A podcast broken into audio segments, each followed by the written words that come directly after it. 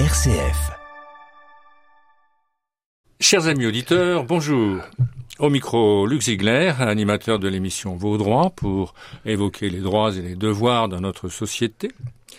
Et je dis bonjour à Léo, opérateur magique euh, à la console technique. Bonjour. Bonjour. Et je dis aussi bonjour à Dominique Gérard, qui est mon partenaire occasionnel, enfin très régulier même. Et bonjour à lui. Euh, lui, c'est le spécialiste du droit des consommateurs. Il est administrateur et référent consommateur pour les familles rurales du Loiret. Alors, Bonjour euh, Luc, Bonjour, Euh, très content pour cette première euh, de retour de vacances. Oui. J'espère que voilà, ça sera bien passé pour tout le monde. Euh, plutôt frais au nord, voilà.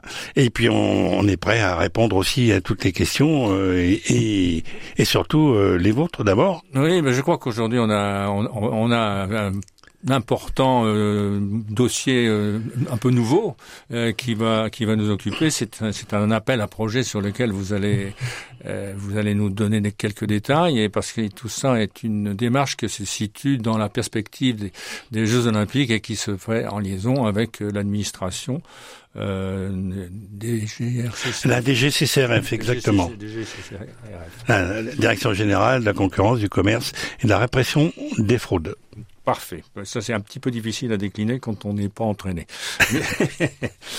Bien. Non, mais je voulais quand même, avant cela, avant qu'on attaque ce sujet, euh, vous poser euh, quelques questions, euh, cher Dominique, concernant bah, justement l'état de la consommation et des prix pendant les vacances. Qu'est-ce que vous avez observé qui vous a frappé? Je peux dire pour avoir suivi les choses euh, assez régulièrement à la radio ou à la télévision qu'on on en en parlait, mais, on, mais, mais malgré tout, c'était surtout orienté sur les vacances, c'était surtout orienté sur les sur le- la canicule, et surtout c'était orienté sur les feux de forêt, etc. Les- les- les- et puis euh, aussi, évidemment, il y avait les JMJ et, et, et d'autres et d'autres festivités. Bien sûr. Bon, alors donc là, euh, par exemple, si je me polarise un tout petit peu sur le sujet, c'est pour évoquer par exemple le prix de l'essence. Le prix de l'essence, moi j'ai remarqué qu'il euh, il cesse de faire du yo-yo avec des hauts et des bas, et, et il a tendance à, en ce moment, je trouve, à être tiré un peu vers le haut. Alors, que faut-il- faut-il en penser et à quoi euh, devons-nous nous attendre? Alors, il y a de moins en moins de boucliers. Donc, euh, dès qu'il y a des augmentations, chaque euh, consommateur euh, les prend de plein fouet. Ensuite, euh, c'est géopolitique et là, c'est compliqué de de pouvoir avoir euh, une, une quelquefois euh, voilà une possibilité de de faire euh, réguler mais comment le faire puisque nous sommes nous sommes dépendants de ça. Donc il faut trouver des énergies euh, de remplacement. Bon il y a le, le 50% du parc maintenant de euh, véhicules neufs qui est en en électrique mais euh, voilà ça pose d'autres problèmes. Donc euh, ce qu'il faut juste se dire c'est que nous sommes en transition quelle qu'elle soit, euh, alimentaire, euh, énergétique, euh, climatique. Et euh, il faut s'attendre à beaucoup de renversements euh, et possiblement de nouvelles manières de consommer. Et euh, c'est pour ça qu'il faut prendre euh, euh, vraiment à bras le corps cette idée que euh, il va falloir être sobre dans tous les sens du terme, Oui. aussi bien pour le véhicule, aussi bien voilà. Parce que si le tarif, là, je, en venant chez vous, euh, j'ai vu que le gasoil est à 2,02. C'était 1,81. Il y a, et même pas, j'avais vu 1,79,9. Il y a, il y a trois, quatre semaines, même pas. Oui, c'est ça. ça. Donc- j'ai dit, mais sans, sans donner les chiffres, mais c'est exactement ce que j'ai ce que j'ai observé aussi. Voilà, donc euh, renchérissement, 20% supplémentaire ou, ou 10. Bon, euh, ça va se répercuter sur les prix, bien entendu, quels qu'ils soient. Alors, euh, on parle de, de, de, de produits saisonniers. Bon, euh, finalement, les fruits et légumes, euh, et nous faisons chaque année euh, paraître en juillet euh, notre observatoire des prix fruits et légumes. Il faut savoir que c'est plus 16%. Vous avez des produits, oignons, pommes de terre. Oignons, c'est 60%. Alors comment se fait-ce que on puisse décrocher à ce point? Sur des produits de base, l'oignon, c'est de la pomme de terre. En plus, euh, on est quand même des on sait bien qui, d'où où est né Parmentier et d'où il tout ça. Donc ce sont des produits ultra français. Et, maintenant, on voit des pommes de terre euh, qui viennent de l'étranger. Mmh, mmh. Donc c'est là où, il faut qu'on ait vraiment une, une, véritable réflexion sur comment on consomme, ce qu'il faudra consommer raisonnablement et euh, euh, s'organiser collectivement aussi alors, est-ce que vous êtes en train de nous démontrer qu'il faudrait qu'on soit dans une économie davantage administrée? Ah, surtout pas. Ah bon? Surtout pas, parce que j'ai bien connu ça, hein, puisque je suis dans les distributions depuis 1970, et là c'est le pire du pire, parce que voilà, tout est contourné et on vous donne un produit qui est euh, donc cahier des charges, voilà, a été modifié. Non, non, non, c'est plutôt la concurrence qui va faire vivre mmh. ça. Hein. Alors, on voit que le Mais on n'est pas complètement sur, l'offre et la demande de manière neutre. Ah oui, oui, oui, mais bien sûr, parce que il y a, voilà, mais c'est ça qui est compliqué. Mais euh, on peut dire, quelque part, euh, concernant par exemple les fruits et légumes, on se pose la question de savoir euh, comment se fait-il que tous les prix soient à 3,99, 4,99, mmh. quelle que soit l'enseigne. Hmm. Ah, c'est pas possible, ça, on n'achète pas de la même manière, ou alors ça devient, c'est financiarisé. Et c'est ça qu'il faut euh, lutter. Contre quoi il faut lutter? Donc hmm. peut-être favoriser les productions locales, hmm. mais là encore, euh, où est la prise de marge? Euh, dans une précédente émission, on a évoqué ensemble euh, que euh, les exploitants agricoles, sur les quatre dernières années, ont vu leur revenu d'exploitation augmenter de 12%. Dans le même temps, selon une, étude INSEE, hein, dans le même temps, les GMS contribuaient à moins 0,1% de l'inflation. Donc euh, voilà, c'est compliqué de, De, de, dire. Alors, bien entendu. Euh, quand il fait très chaud, bah une salade de tomates, euh, de la mozza, des choses comme ça, des fines herbes. Bon, bah forcément, il y a une demande accrue. Alors, ils n'ont pas forcément baissé. Il y a quelques jours, on voit des tomates grappes à 1 euro le kilo mais la tomate grappe c'est en serre, c'est sous serre, mhm. donc ça ne devrait. on, on... c'est compliqué de. Mhm. Donc moi je me rappelle, euh, bah, euh, jeune, enfin jeune, euh, dans les années 80-90, en septembre, on avait de l'olivette, c'était un euro le colis parce que c'était la surproduction. Voilà, maintenant, c'est toujours la même chose, mais ça va gagner plus et puis on va les transformer euh, ensuite en produits ultra transformés. Bon, bah écoutez, je vois que vous êtes intarissable sur le sujet, mais je, vais, on va quand même avancer dans notre échange, oui, même si tout cette, euh, ce développement était fort intéressant et, édifiant par rapport à, la situation que nous vivons. Alors, euh, je, je, poursuis avec euh, cette perspective des Jeux Olympiques 2024 et hum, j'ai entendu il y a quelques semaines euh, des informations à la radio ou à la télé dans lesquelles on nous expliquait qu'en perspective de ces Jeux Olympiques qui, qui, ont lieu dans un an, enfin un peu moins d'un an, euh, un certain nombre d'établissements hôteliers euh, à Paris euh, allaient multiplier par 10 le prix de leur euh, nuit à, l'hôtel, ce qui m'a paru quelque chose de totalement surréaliste, enfin totalement invraisemblable. Je dirais qu'un faire comme ça, c'est le meilleur moyen de faire chasser le client. Alors, c'est toujours comme ça dans les quand il y a des épreuves euh, d'envergure et celle-ci est, est planétaire. Et bien sûr, euh, ça suscite des envies. Alors, nous sommes une association de défense de consommateurs et il y a eu un appel à projet qui a été euh, donc euh, euh déposé euh, par la DGCCRF hein, concernant la, la problématique des, des, des, fraudes et de la répression parce que le rôle de la DGCCRF c'est de, de, réprimer dans la mesure où elle a l'information. Mmh, mmh. Voilà.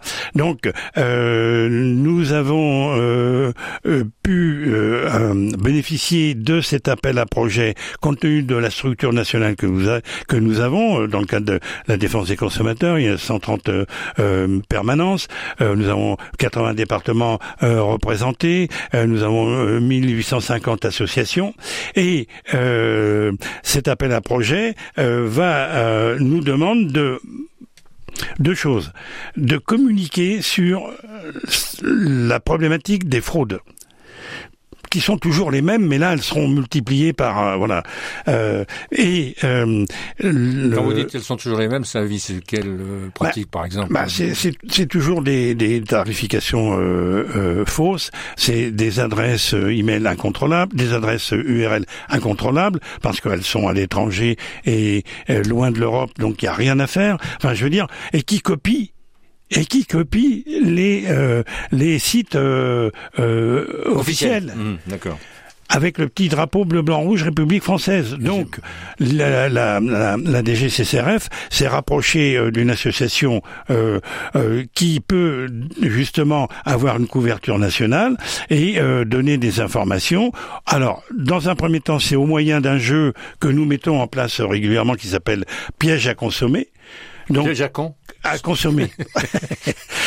ah d'accord. C'est voilà. Après, on l'est moins.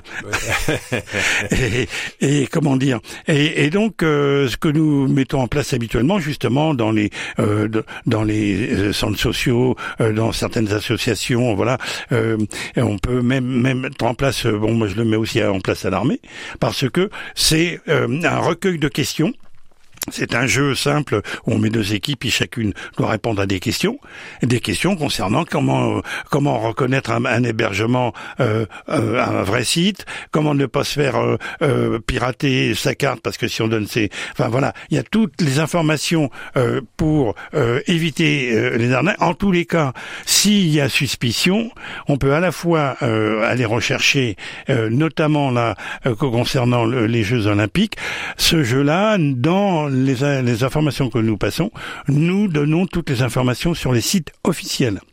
Il faut bien savoir que toutes les places seront vendues par l'intermédiaire du site officiel, c'est-à-dire que euh, des places euh, à dix fois plus chères euh, sur le à l'entrée du, du stade, c'est pas possible.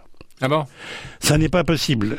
les, les, les tickets doivent être, s'ils n'ont pas été euh, euh, utilisés ou vendus, les tickets ou, entre nous, je vous arrête, mais euh, ce que j'ai entendu aussi sur le prix des places me laisse quand même un peu perplexe parce qu'elles ne sont pas données. Alors, voilà, bon, ça commence à 25, mais ça termine très cher. Ah, oui, oui. Voilà, bon, mais il y aura, comme toujours, à l'entrée des stades, des vendeurs à la sauvette. Mmh.